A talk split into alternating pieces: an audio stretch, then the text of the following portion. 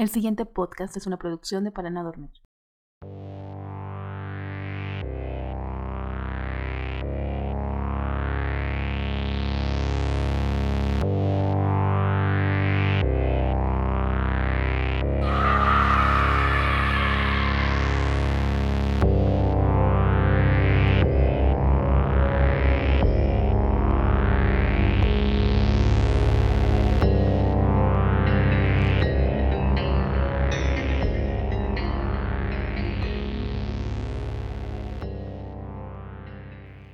El cuento de hoy se titula Despertar.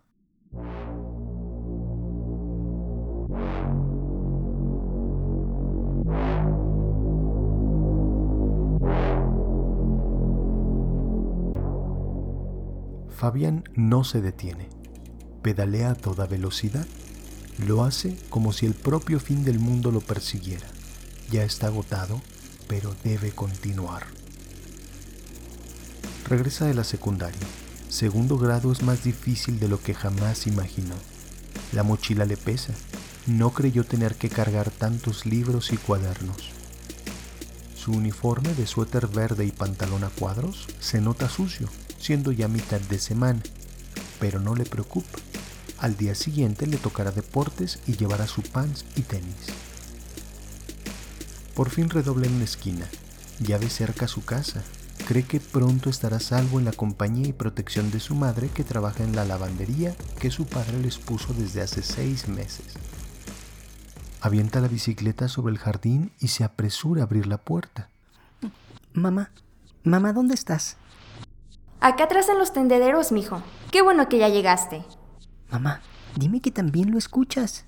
Dice Fabián desesperado al acercarse a su madre vertiginosamente. Eso, mamá, esa voz. Dime que también le escuchas. Confirmó Fabián. Ay, mijito, no me digas que ya empezaste con eso de las drogas. Estás bien chiquito.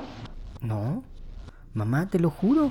Todo el día he escuchado esa voz. Es como si, eh, como si supiera lo que estoy haciendo, eh, hasta lo que voy a hacer. Sabe cómo me siento y, y a pesar de que es evidente para mí y para los demás, reafirma muchas cosas que ya sabemos, pero no lo veo. Su semblante se torna desquiciado. ¿Ya ves? Esa voz, mamá. Ay, mijito, ¿desde cuándo la empezaste a escuchar?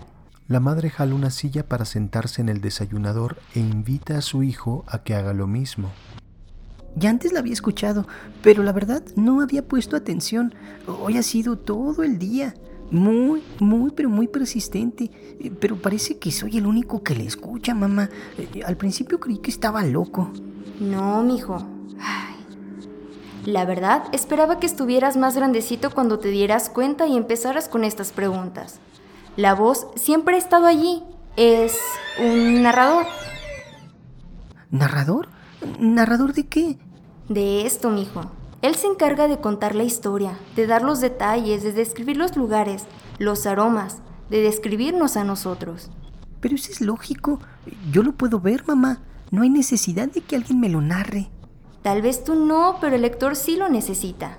¿Lector de qué, mamá? Del cuento, obviamente. La persona que nos está leyendo en este momento necesita que un narrador lo introduzca en la historia y le narre lo que nosotros no podemos. Ma, me estás asustando más. No te asustes, mijo. Solo somos personajes que un escritor ha creado, única y exclusivamente para este cuento. Él se encarga del guion, de darnos personalidad, de inventarnos, de saber lo que va a pasar incluso antes de que lo escriba. Y ese es nuestro trabajo, ejecutar letra a letra sus deseos. Entonces, ¿quieres decir que... que... que, que no soy real? Claro que lo eres, pero en este plano, fuera de estas páginas, eres solo el nombre de un personaje ficticio. Para mí sí existes, mijo, y te amo con todo mi corazón, porque el escritor así lo quiso, y ese es el papel que debo desempeñar. La mujer se sujeta el cabello en una media cola. Ya luce cano por los años. Se apresura para servir dos vasos con agua. Ma, deja de hacer eso. ¿Qué? Ya, ma, deja de hacer lo que dice la voz. Me niego a creer que nada más existimos para cumplir los caprichos de ese tal escritor. Yo soy real, tengo pasado, tengo recuerdos, hay gente que me ama, gente a quien le importo, como tú, como mi papá, mis hermanos. Tengo dos hermanos, voy a la secundaria, tengo amigos. Sí, mijo. Todo eso el escritor lo puso en el primer capítulo. Pero a ver, dime. ¿Cómo se llama tu maestra? ¿Cuándo es tu cumpleaños? ¿Tienes mascota? No, no lo sé. Eso es porque el escritor aún no lo ha redactado. Fabián no puede creer lo que sucede. No puede dar fe a lo que su madre le ha demostrado, aunado a que seguía escuchando la voz del narrador que le aguijoneaba los oídos. Ya, mijo. Le interrumpió su madre, sacándolo de ese ensimismamiento. Deja de hacer tanta pregunta, que nada bueno saldrá de esto. Desempeña tu papel y haz las cosas grandes para las que el escritor te creó. En ese momento el timbre de la puerta suena. La madre se asoma. Seguramente sería alguno de los amigos de su hijo que iban a jugar con la consola de última generación que su padre le había comprado seis meses atrás. ¿Tengo una consola de última generación? No lo sabía. ¿Dónde? Agregó espontáneamente Fabián. Sorprendentemente, a pesar de tener poco con la consola, descubrió que era bastante bueno para los videojuegos. Pero si nunca había tenido una consola, ¿Cómo es que soy tan bueno en ello? La voz del narrador no supo qué responderle. No sabía si interactuar directamente con Fabián o dejar pasar los comentarios al aire y seguir con la tarea que el escritor le había encomendado. De nueva cuenta el timbre sonó, esta vez con más desesperación. Contrario a las veces anteriores, antes de abrir la puerta, la madre de Fabián se asomó a la ventana para cerciorarse de quién le buscaba con tanta insistencia, encontrando en el jardín frontal a decenas de hombres con trajes y corbatas negras, con camisas pulcramente blancas y gafas de sol. Eran demasiados, tantos que ocupaban toda la calle. ¡En la madre! exclamó la mamá de Fabián. Son... son ellos. ¿Quiénes, mamá? Ellos. Los ha enviado al escritor. Ya sabe que estás preguntando demasiado. Ellos se encargarán de reacomodarte en otra situación, de ponerte en apuros o simplemente darle un drástico giro al destino, por tus cuestionamientos, por haber tomado conciencia y no seguir el guion al pie de la letra. Mamá, ¿no estás paranoica? Digo, si el escritor es tan magnánimo como dices, entonces él me habría dado estas características de rebelión, este carácter inalcanzable, hambriento por la verdad. Eh, tal vez de eso se trate esta historia, de un niño que se rebeló y se enfrentó al sistema, y el escritor es una metáfora del gobierno opresor. Caminó hasta con su madre para asomarse a la ventana, encontrando una escena espeluznante. Todas esas cabezas reunidas con las gafas de sol cubriéndole los ojos, imposibilitándole saber si miraban a él o a algún otro sitio. ¡Ay, güey, sí es cierto! exclama aterrado. Ma, ¿qué puedo hacer? Ma, no quiero que me lleven. Señor narrador, implora la madre con desesperación en búsqueda de una respuesta. Por favor, díganos qué podemos hacer. No puedo dejar que se lleven a mi Fabiancito y sepa Dios qué le vayan a hacer, porque de seguro el escritor le dio una instrucción, pero quién sabe de qué manera la vayan a ejecutar estos ojetes el narrador no sabe qué decisión tomar. Por un lado, estaba a seguir con su deber, pero por el otro, cierta responsabilidad moral por ayudar al pequeño Fabián y a su amada madre.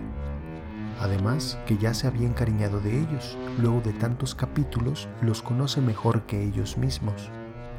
Atacado por un sentimiento que no había experimentado antes, le indica a la madre que mueva la mesa del comedor y levante el tapete redondo con barbillas que la tía Petunia les había regalado cinco años atrás en una Navidad. Con los ojos como de plato, la mujer encuentra una puerta a ras del suelo, una que jamás supo que estaba allí. La levanta y es en ese preciso momento que todos ellos, todos los que estaban afuera, entran a la casa tras haber forzado la puerta. No les queda tiempo, solo uno, solo uno, ya fuera la madre o Fabián, podían bajar por las escaleras y atravesar ese umbral que los conduciría a otra realidad, a otro cuento, a otro mundo. Incluso pudiera enviarlos directamente a la papelera de reciclaje del escritorio, donde quedarían olvidados para siempre. La madre empuja a Fabián y cierra la puerta. ¿Narrador? ¿Para dónde voy? ¿Narrador? Es extraño no escucharlo, no tenerlo diciéndome a dónde ir o qué tengo que hacer. Oh, ahí hay una luz. ¿Será que... ¿Ese es el mundo real?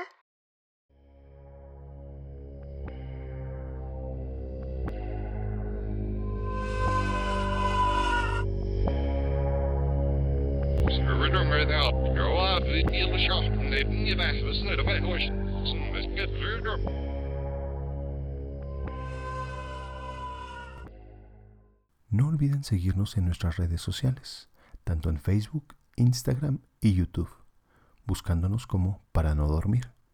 Gracias.